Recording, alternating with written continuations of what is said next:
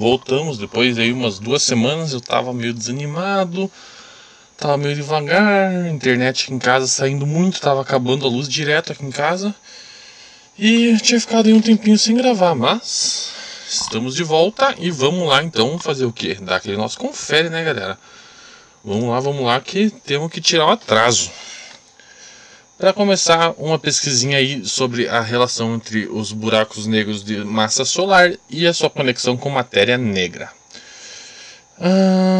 Já tem aí, tá tendo um. Na verdade, isso é mais um avanço na pesquisa que sobre o processo de captura de, de um de um buraco negro por uma estrela de nêutrons, que por sua vez esse buraco negro capturado consome toda a estrela por, né, a estrela capturou o buraco negro, expandindo, só que o buraco negro é tipo, né, o, o bichão, e o buraco negro acaba consumindo essa estrela de dentro para fora. E daí então isso aí vira um buraco negro de massa solar.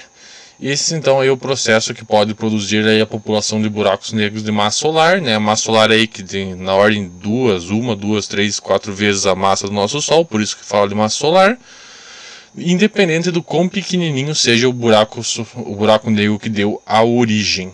Então isso aí é um, um paperzinho que está avançando nas pesquisas aí dessa, dessa questão que eles chamam aí de, na verdade é a minha tradução meio tosca de transmutação, né? Porque é uma transmutação do buraco negro pequitinho em um buraco negro de massa solar a partir da estrela de nêutrons que capturou o buraco negro e acabou sendo devorada por esse buraco negro. E a ideia é que um buraco negro minúsculo e primordial possa dar origem a essas estrelas. Deixa eu arrumar aqui um pouco a câmera que está bem estranho isso aqui. Não estou gostando do ângulo. Aí assim está melhor. Demais que temos? Aqui, essa que eu achei bem legal, uma coisa que bastante gente já falou sobre ah, o comércio de poluição, indústrias, poluição, aquecimento global e tudo mais que acontece? Acontece que esse artiguinho aqui, essa pesquisa da Universidade de Ohio, vem trazendo aí necessidade de se tratar a questão de poluição como um todo global. O que acontece? Acontece que os pesquisadores aí descobriram que a, é, legislações localizadas que exigem controle de emissão, controle de poluição tudo mais, acabam apenas por empurrar as empresas poluentes para outros lugares. O que acontece?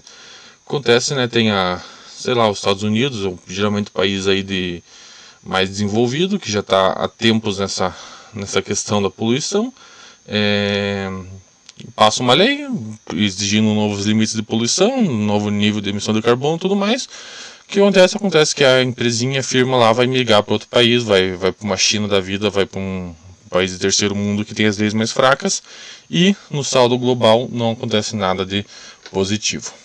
Aqui tem um artigo do SciTech dele muito legal, muito legal mesmo, que é sobre uma pesquisa da Virginia Tech sobre distanciamento social de doenças infecciosas na natureza.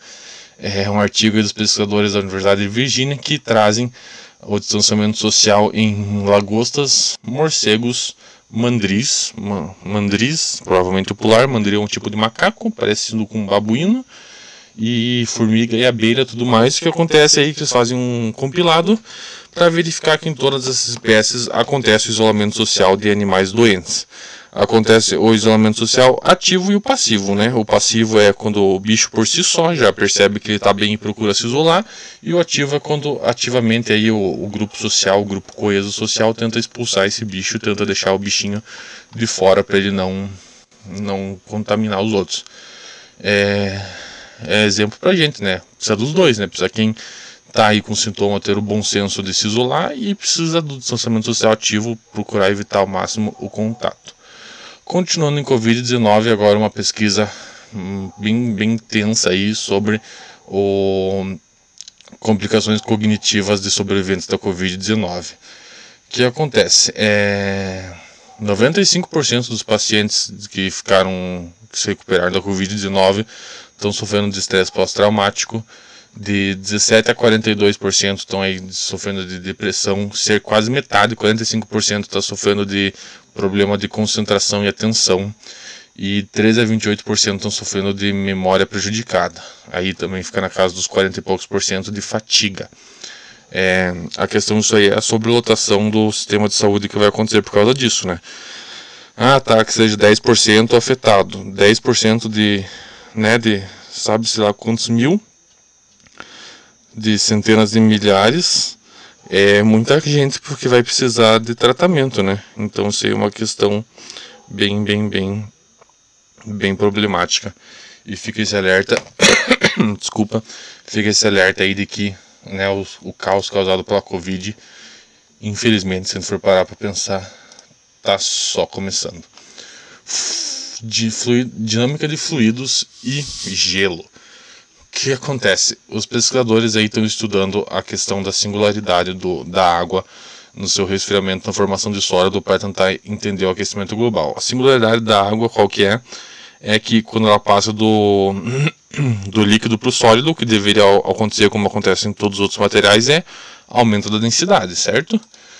Aqui na água a gente sabe acontece o, o contrário. O gelo é menos denso que a água, né? Por isso que o gelo flutua na, nas nossas bebidas. Ok, então aí os pesquisadores estão tentando decifrar melhor qual é a, as correntes qual, por dentro do, né, do, do congelamento, a anomalia da densidade, as propriedades físicas das fases de água e do gelo, para conseguir aí trabalhar a questão num modelo teorético do das dinâmicas do gelo para tentar, talvez aí com esse conhecimento, tentar ajudar aí na, na questão do no degelamento, no aquecimento global, na destruição de geleiras e tudo mais. Por enquanto a pesquisa está tá no início, tá, estão tentando ainda decifrar as dinâmicas da formação e do degelo. Essa aqui é da semana passada, né? Mas como a gente não gravou, vou falar. É matéria orgânica essencial para a vida foi encontrada pela primeira vez na superfície de um asteroide. Um asteroide aí que, na verdade, já pegaram amostras dessa, desse asteroide em 2010. Mas agora, não me pergunte por que, saiu o paper falando aí que tem precursores aí, elementos materiais e químicos precursores da vida na Terra.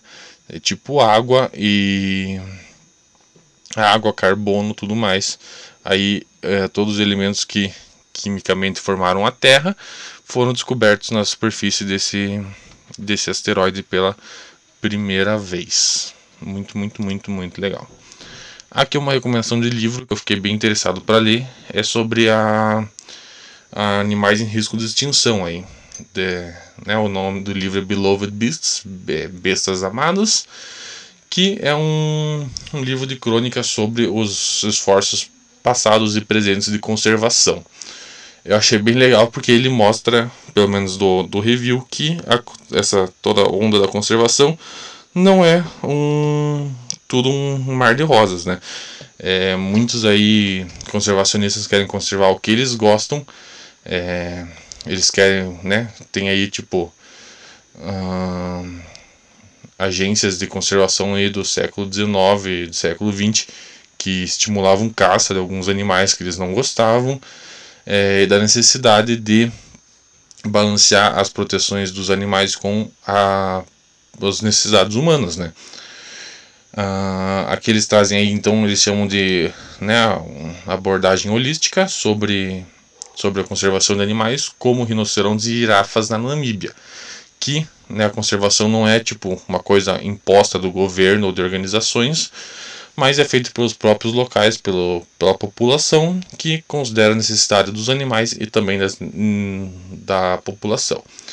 É, um resuminho aí do livro é que focar somente em animais carismáticos não vai ajudar muita coisa e não vai impedir o que tem muita gente chamando da sexta extinção em massa da Terra. É, a sexta extinção em massa vai ser é, assunto de um vídeo para o Instagram que eu quero fazer, acho que eu quero fazer amanhã se der tempo. Mas é isso aí, a gente tem que ficar. Não, não adianta só salvar a girafa, rinoceronte e elefante, enquanto aí, né, a gente sabe, sei lá, tipo, as abelhas, insetos muito importantes para a vida estão sendo dizimados. Saiu uma nova simulação sobre a colisão da Via Láctea com Andrômeda. A gente sabe, né, Andrômeda é a nossa galáxia mais próxima e um dia ou outro ah, ela vai colidir com a nossa Via Láctea. As duas vão vão bater, vão colidir. A ideia que até então tinha era que isso ia acontecer entre 4 e 5 bilhões de anos. Com esse novo modelo da, dos pesquisadores da Universidade de Sapienza de Roma, é, colocaram, deram mais prazo para a vida, né, para a vida sair da Via Láctea e procurar outras galáxias. Deram prazo aí de 10 bilhões de anos. É, as duas galáxias vão entrar em coesão numa, numa elipse gigante, né, em inglês Milcomeda, né, e de uns 17 milhões de anos depois delas entrarem em coesão, ah, os, os buracos negros centrais vão colidir. Quando os buracos negros colidirem, vai sair uma onda gravitacional de nada mais nada menos que o poder de 10 quintilhões de sóis. Qualquer civilização aí no raio de 3.25 milhões de anos-luz vai ser capaz de detectar essa colisão que vai ocorrer daqui 10 bilhões de anos. Segundo os dados aí dessa pesquisa, Andrômeda está se aproximando da Via Láctea a uma velocidade de 116 km por segundo. Achei muito, muito legal. Aqui uma pesquisinha que eu achei a metodologia sensacional, o método de pesquisa sobre a capacidade de fala dos Neandertais. Que os pescadores fizeram? Eles pegaram fósseis de, de, de Neandertais e fizeram aí um scan 3D do, do canal aditivo, da orelha interna deles e descobriram aí nas frequências que, que os Neandertais conseguiam ouvir eles conseguiram aí que a melhor audição ocorria entre 4 e 5 kHz, que é bem semelhante com a nossa faixa de melhor audição humana, que coincide com a nossa faixa de fala. Então aí, segundo essa pesquisa, sugere que ah, os Neandertais aí tinham o ouvido né, evoluído, trabalhado para ah, uma capacidade auditiva elevada que teria aí um padrão de então o que sugeria que eles teriam um padrão de fala bem semelhante ao do atual Homo sapiens. Seguindo mais com Covid, agora sobre crianças, por que, que crianças são imunes, entre muitas aspas, por que, que crianças sofrem menos com Covid. Pesquisadores tentaram descobrir isso aí, por quê? Porque a resposta do sistema imune das crianças é melhor do que a dos adultos. Eles descobriram que as células dos neutrófilos e dos monocitos, que são células de defesa, atuam mais rapidamente nas crianças. O sistema, imune, imune, sistema de imunidade das crianças é melhor e por isso que elas são menos expostas à Covid e quando são expostas, elas morrem menos. Aqui uma pesquisinha sobre materiais muito legal sobre reciclagem de carbono. Né, o carbono é o futuro a gente sabe para muitas indústrias, mas ainda é um saco para para reciclar, porque o carbono aí não vem numa mistura com uma resina, com uma matriz, uma matriz de resina, onde é injetado esse carbono para formar as placas de carbono que são daí cortadas, usadas para aplicação na indústria. Aí então os pesquisadores da Universidade de Sydney descobriram um método, um processo de duas etapas que consegue aí gerar um material de, de carbono que pode ser usado e reciclado a partir de chapas prévias de carbono.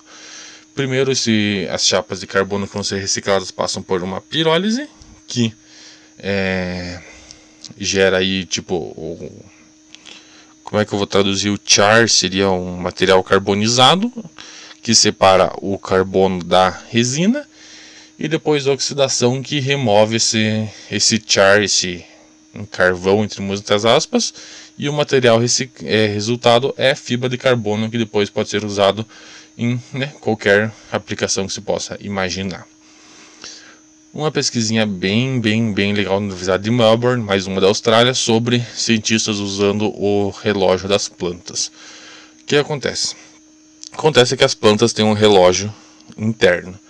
É, elas sabem qual que é a hora ótima do dia para para fazer a fotossíntese, sabe qual que é o período que elas têm que descansar para guardar energia até o sol chegar. Os pesquisadores estão tentando decifrar, entender essa capacidade de, de relógio biológico das plantas para quê? Para usar na né, para aplicação humana, para tentar otimizar a produção de alimento, de, de colheitas, utilizando melhor esse relógio das plantas. E não é só sensor de luz que as plantas têm, elas realmente têm um relógio, é, relógio interno. Uh, elas precisam, por exemplo, ela fez a fotossíntese durante o dia, ela precisa prever a duração da noite para ter energia suficiente para evitar qualquer dano nela até que tenha luz solar novamente para fotossíntese. Então aí as plantas têm um, um relógio interno bem, bem, bem preciso que consegue aí prever o ritmo dos dias. Muito legal. Aqui uma não é mais um, bem uma pesquisa, mas mais um artigo muito legal da Futurity. Eu adoro a futurity.org sobre agora sobre pensar por diversão, né? Pensamento livre, o daydreaming, o sonhar do dia. É, pesquisadores aí estão tentando descobrir por que, que os adultos têm tanto medo de, de tipo somente pensar, né? Criança quando a gente era criança a gente adorava ficar pensando ideia mirabolante e depois que fica adulto parece que surge aí um um medo, né? Pra vocês terem noção, ah, os pescadores falaram, fizeram uma pesquisa com um monte de voluntário e falaram pra galera, ó, tipo, só, só pensem, fiquem pensando aí. E o resultado é que a maioria, na casa dos 80 e poucos por cento, tinham só pensamento ruim, coisa ruim e tal. E daí os pescadores começaram, não, pensa coisa boa, pensa o que te faz feliz e tal. E daí a galera começou meio que retomar essa, essa vibe do daydreaming olha só, para vocês terem uma noção, 67% dos homens e 25% das mulheres preferem dar um choque elétrico em si mesmo do que ficar sozinho com seus pensamentos. Daqui os pesquisadores dão umas dicas sobre, sobre como pensar melhor sozinho e ter dessa uma experiência prazerosa. É, primeiro, óbvio, tô, pensar em tópicos que você acha agradáveis. É, treinar, porque você vai ter que treinar, vai ter que fazer todo dia, vai ter que, né? Uh, vai ter que ficar treinando. É, não, não é planejar, é simplesmente pensar por prazer e fazendo um. Eles sugerem fazer tipo num período que está fazendo uma atividade que exige um, uma cognição mínima, sabe? Tipo, tá escovando o dente, tá caminhando tal, tá tomando banho. Tentar pensar pensar por pensar, pensar pelo prazer. Achei bem, bem legal para recuperar né, essa, essa coisa que tanta gente tem medo. O National Health Service do Reino Unido vai continuar os testes de entrega de medicamentos por drone, né? O seria tipo o SUS do Reino Unido. Na ilha de White, eles estão tentando mandar remédio para lá principalmente agora vacina e tal, por causa da pandemia, por drone. É, e eles retomaram agora o, esse processo, aí, esses testes. É, é um dronezinho, tipo aviãozinho, bem simples, tal, feito por uma universidade local. E ah, por enquanto eles estão usando, eles testaram em medicamentos para casos críticos, tipo pacientes terminais ou tratamento crítico de que não tinham remédio, tipo tratamento de câncer e tal. É, e agora eles vão retomar os testes para tratamento de vacinas para Covid com esse dronezinho bem legal. É o futuro, né? Eu acho que vai ser o futuro até para transplante de órgão. Imagine se precisa, sei lá, de um órgão atravessar o país. Manda um dronezinho extremamente rápido e com custo muito mais baixo do que um avião. Agora sobre a China, mais sobre business, né? Uh, um indivíduo lá do, do Partido Chinês, lá, um delegado do, do Partido Comunista Chinês, fez aí o. Tem a conversa anual deles lá do, do Congresso.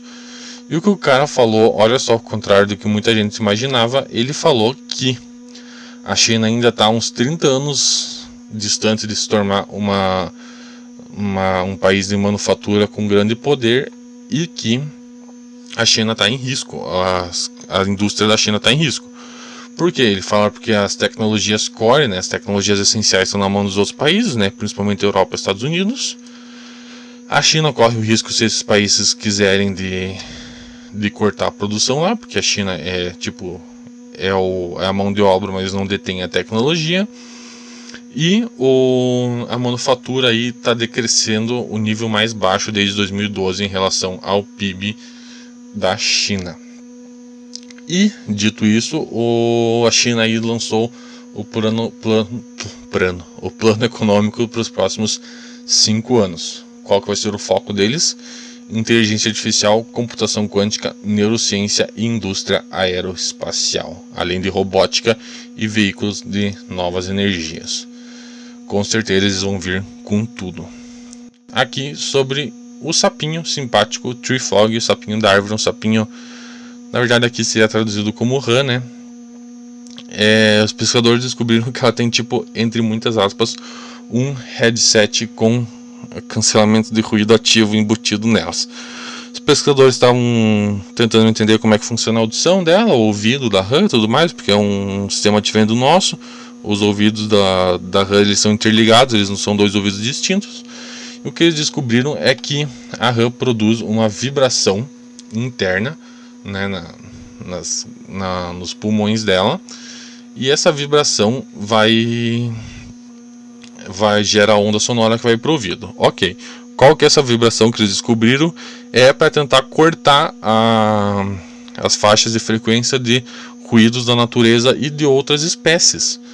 É, então aí a ideia que os pesquisadores estão tendo é que a rãzinha lá que é a casa lá e tem mais 200 espécies de rã gritando, fazendo barulheira.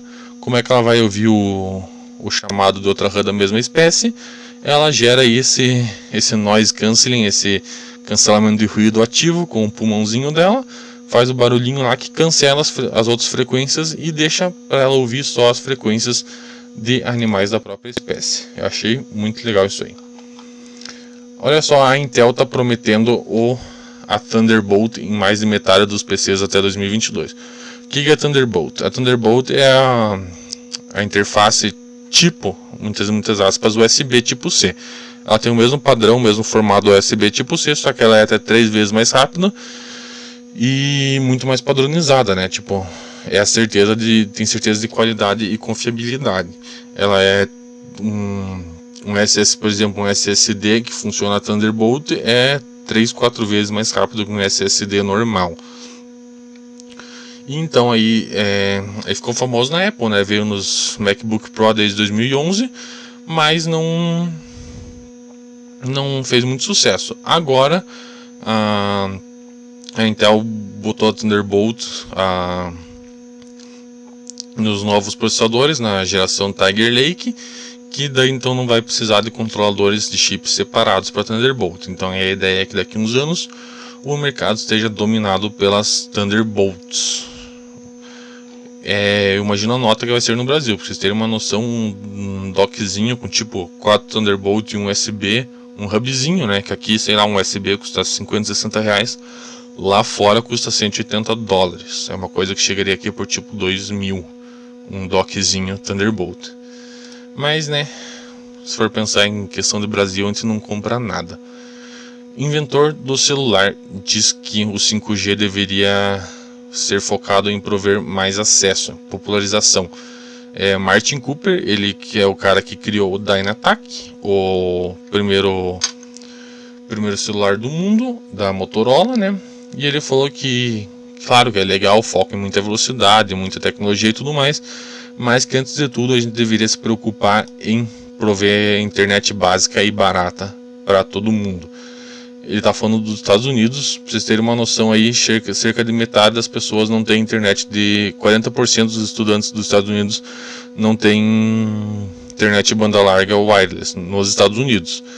É, a gente acha que no Brasil é ruim, mas não é só aqui, né, galera? Então ele fala aí que, que tipo, uma internet de banda larga, barata e acessível é tão essencial quanto água e comida, que é, deveria ser o foco total de todo mundo, 100% de acessibilidade à banda larga, a serviços de internet banda larga, antes de se pensar em qualquer outro tipo de coisa. Achei muito legal ele falar isso.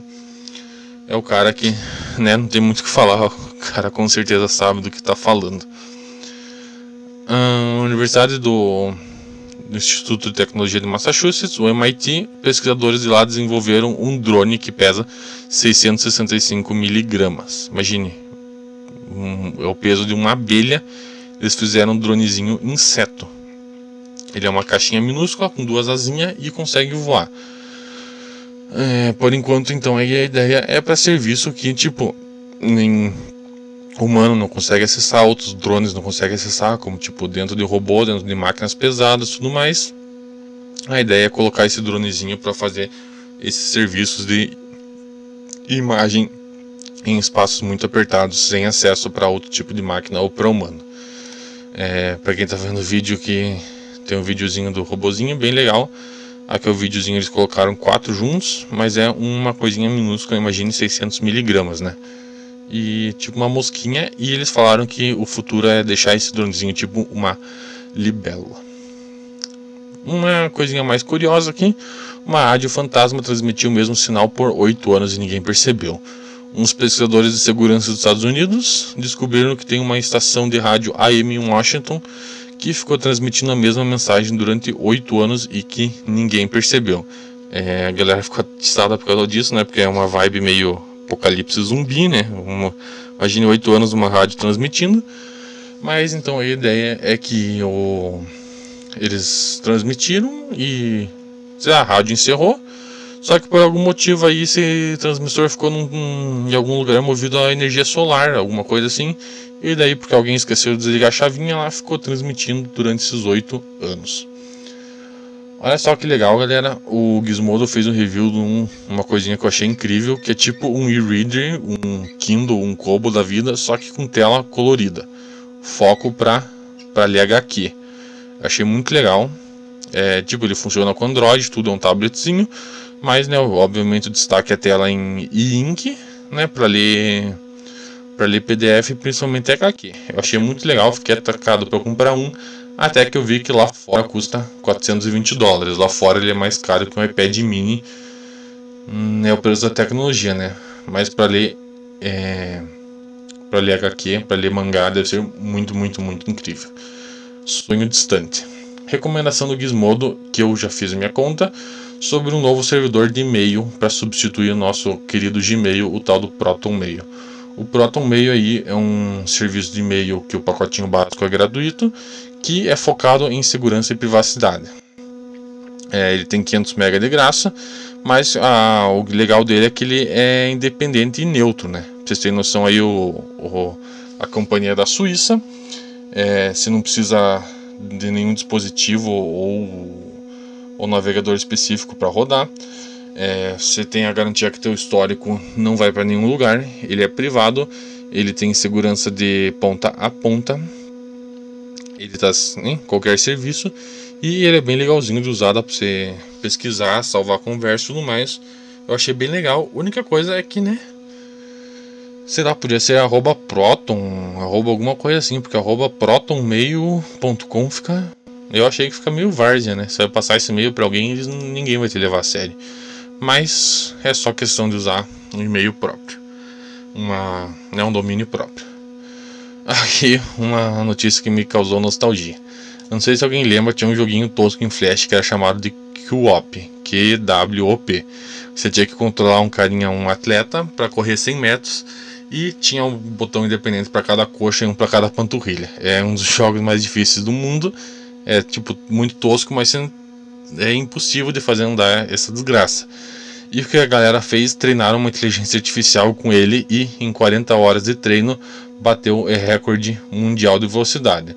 Eu nem sabia, mas é, tem uma comunidade forte de speedrunning pra essa desgraça. A galera aí faz o. faz em 40 e poucos segundos, o recorde é de 48, e a inteligência artificial aí conseguiu bater o recorde de fazer em 47 segundos. É, eu achei muito legal esse jogo, era medonho. Eu passava horas tentando jogar e nunca conseguia fazer o bicho andar. E agora então os pesquisadores conseguiram bater o recorde mundial e achei legal a, o, né, o, o precedente que isso aí abre, que eu acho que vai ser uma coisa do futuro breve, que vai ser muito legal, que é speedrun de inteligências artificiais. Nossa senhora, derrubei tudo aqui. É, eu acho que vai ser muito legal aí fazer uma competição para os diversos jogos. Quem é ver uma inteligência artificial jogar Legend of Zelda e tô doido para ver isso aí. Eu até tô pensando em treinar alguma para algum joguinho e ver se eu transmito aqui na Twitch. Eu acho que dá para fazer umas coisas muito legais, campeonato de inteligência artificial jogando. Um pouquinho de arqueologia, do Life Science, sempre gostamos de arqueologia. Um capacete de antigo de bronze usado por um soldado grego na guerra na guerra entre Grécia e Pérsia foi encontrado em Israel, né? As guerras 2.500 anos atrás, mais ou menos, a gente conhece, tá? Guerra, a Grécia contra a Pérsia, a Grécia foi no conflito naval, né? Tinha força naval, os persas controlavam o país, blá blá blá blá blá, todo mundo lembra das aulas de história. E mas o que é legal é que eles acharam então esse capacete extremamente conservado. E a ideia é que esse que esse capacete pode ter sido usado por um soldado grego na, nas ofensivas finais contra a Pérsia no Mediterrâneo. Muito legal, sempre gosto dessas notícias de arqueologia.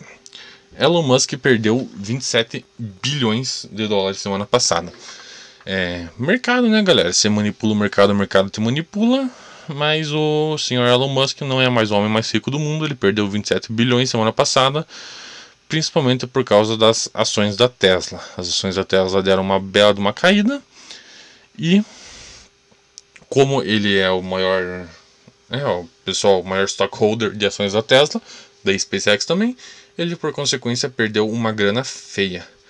Mas o que a questão é que ele tem a opção de, de exercer as opções, né? Ele tem muita, muita ação ele poderia vender a qualquer tempo suas ações e fazer muita grana, mas provavelmente não vai acontecer no futuro, porque o cara quer continuar aí o, né, o grandão da Tesla e o grandão da SpaceX. Agora o Jeff Bezos voltou a ser o mais rico do mundo, com o Bill Gates em terceiro e o Musk em segundo, mas continua com nada mais nada menos do que 157 bilhões de dólares. Tá? Eu acho que chega bem pertinho de um trilhão, né? Eu não parei para fazer as contas, mas você parar para pensar que o cara tem quase um trilhão de dólares. Eu vou até fazer a continha aqui, 150, o dólar tá 5,60, né? 157 vezes 5,60 ele tem uma fortuna aí de uns 880 bilhões de reais. 880 bilhões de reais. Pra vocês terem uma noção, aí o. o nossa senhora. O, ele tem mais ou menos um quarto do PIB da Argentina. Se juntar os três, dá mais que a Argentina. Os três mais ricos do mundo valem mais que a Argentina. Um pouquinho mais sobre arte digital, a gente falou um dos últimos últimas gravações antes dessa, dessa minha folguinha sobre a, a coleção de itens digitais. Teve o do Nyan Cat, né? E agora aí tá começando essa modinha, tá, tá crescendo bastante na verdade, de você pegar aí um, um artigo digital, é, assinar ele em blockchain para garantir a autenticidade e colocar em leilão. Estão vendendo GIF, estão vendendo um monte de coisa. E agora o que está à venda é o primeiro tweet da história. O tweet do Jack, né? Tá, ele só escreveu Just Setting Up My Twitter em 21 de março de 2006. E por enquanto, no leilão já está com aí um lance de 2,5 milhões de dólares por esse tweet autenticado. Achei muito legal isso aí. Não sei o que tem de especulação, não sei o quanto tem de lavagem de dinheiro, não sei o quanto tem de manipulação no mercado desses leilões de artes digitais e tudo mais, mas a ideia por si só eu achei muito legal. É isso aí, galera. Ficamos por aqui hoje. Um abraço e até amanhã.